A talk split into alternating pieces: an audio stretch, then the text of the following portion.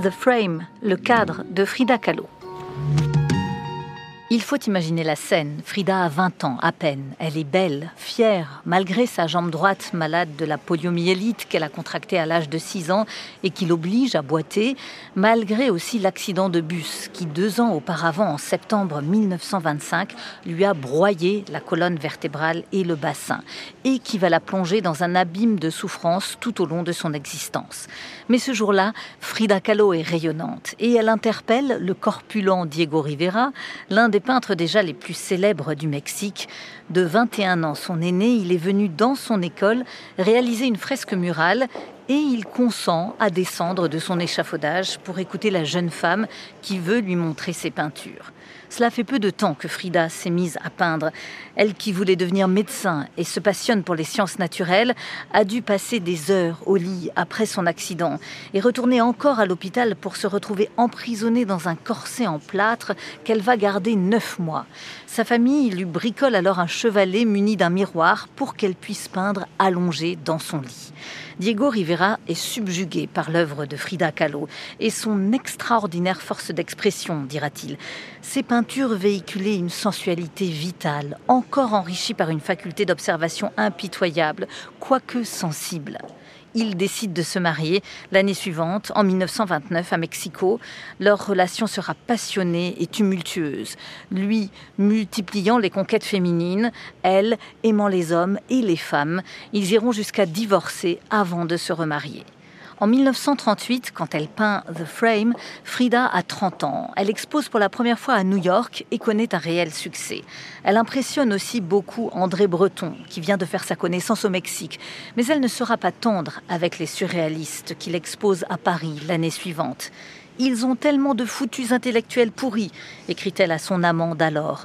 J'aimerais mieux m'asseoir par terre dans un marché pour vendre des tortillas que d'avoir quoi que ce soit à voir avec ces connards artistiques de Paris. Plus loin, elle les traite d'artistes minables. Bon sang, ça valait la peine de venir jusqu'ici pour comprendre pourquoi l'Europe est en train de pourrir et pourquoi tous ces incapables sont la cause de tous les Hitler et les Mussolini. Comme sa peinture, son langage cru choque alors. Frida Kahlo est avant tout une artiste sans concession, qui peint loin du surréalisme sa propre réalité, meurtrie et combattante comme dans cet autoportrait que nous décrit Joachim Biller, conférencier au Centre Pompidou. Alors, autoportrait, ce n'est pas le seul, et loin de là, dans l'œuvre de Frida Kahlo, puisqu'un tiers de l'intégralité de son œuvre est composé d'autoportraits. Euh, elle a commencé son œuvre en 1925, suite à une longue convalescence. Beaucoup de souffrances dans sa vie, euh, des accidents, euh, plusieurs accidents. ses parents, d'ailleurs, lui ont emménagé un chevalet spécifique pour qu'elle puisse commencer ses peintures. des paysages, des portraits, et puis enfin des autoportraits. Donc vraiment quelque chose d'important. On peut le voir il y a une constante dans l'intégralité de ces portraits, c'est ce regard. Et il n'y a presque pas d'expression ici, quelque chose de fixe qu'on peut traduire de plusieurs manières. Déjà, euh, la concentration qu'elle doit avoir pour s'observer, puisqu'elle s'observe dans, un miroir. Et puis d'autre part, elle nous dit la chose suivante, elle nous dit qu'elle ne cherche pas à peindre des expressions variées, mais qu'elle veut communiquer la souffrance et non pas l'exprimer ici.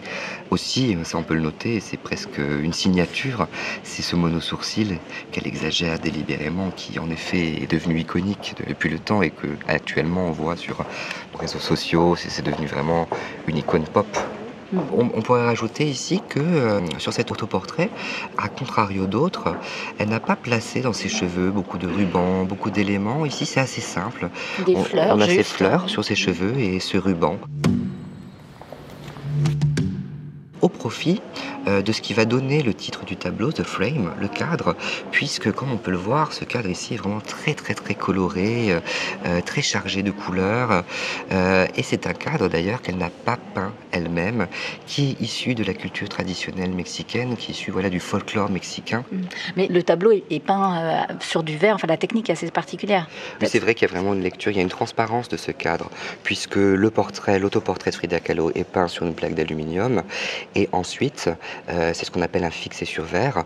La peinture est, peinte sur, du verre. Et donc, il y a vraiment une profondeur qui, est amenée aussi par ce double dispositif et ce double cadre.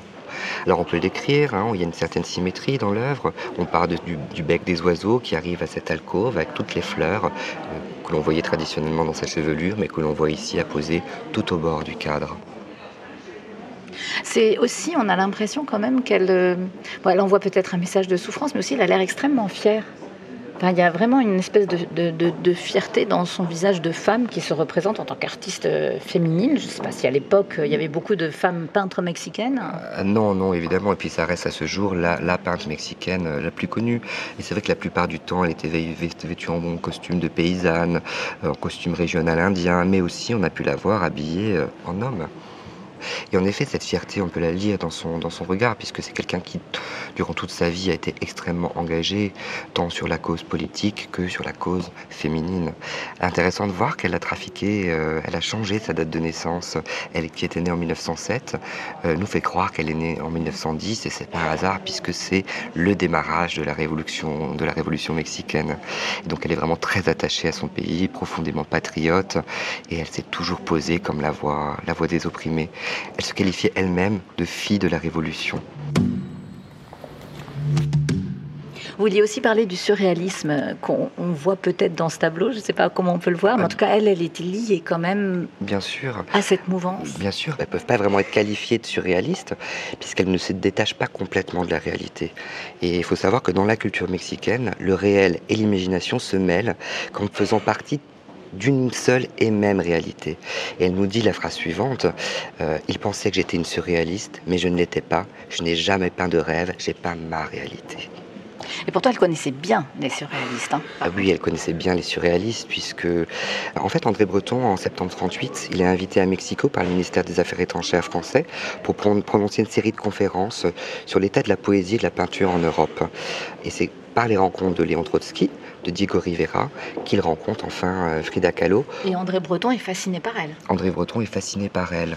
L'année où il la rencontre, en, 1938, euh, c'est une année particulière puisque c'est l'année de sa première exposition monographique à New York et il choisit d'écrire le texte qui présenterait les 25 œuvres présentes dans l'exposition.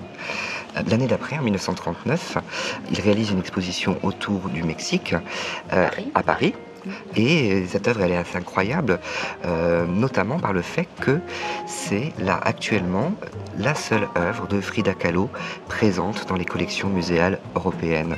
Et c'est lors de cette exposition, en 1939, qu'elle a été acquise.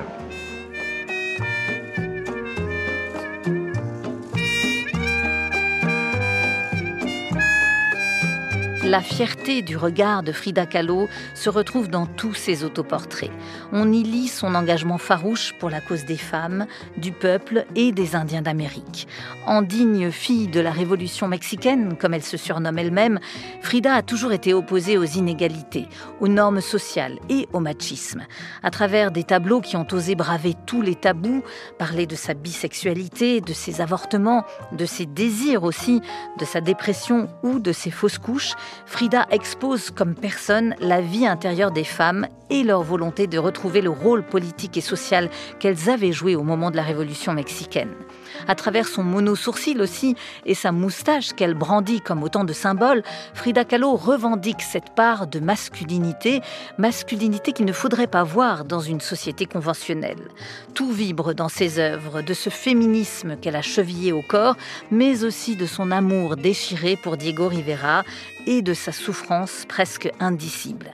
Frida Kahlo meurt en 1954. Sa santé s'est dégradée depuis quelques années. On a dû l'amputer d'une jambe.